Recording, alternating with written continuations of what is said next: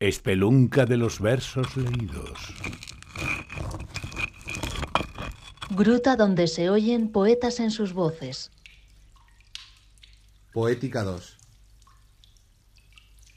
A pesar de tu ojo, escribir, salir a la calle, decir algo que valga la pena, verte a lo lejos sonriendo en un bar, escuchar tu voz, volver a casa, sentarme delante de un papel en blanco, escribir, sentir el dolor, poco a poco las palabras se colocan una detrás de otra, acaban pareciendo un poema, una herida abierta que sangra.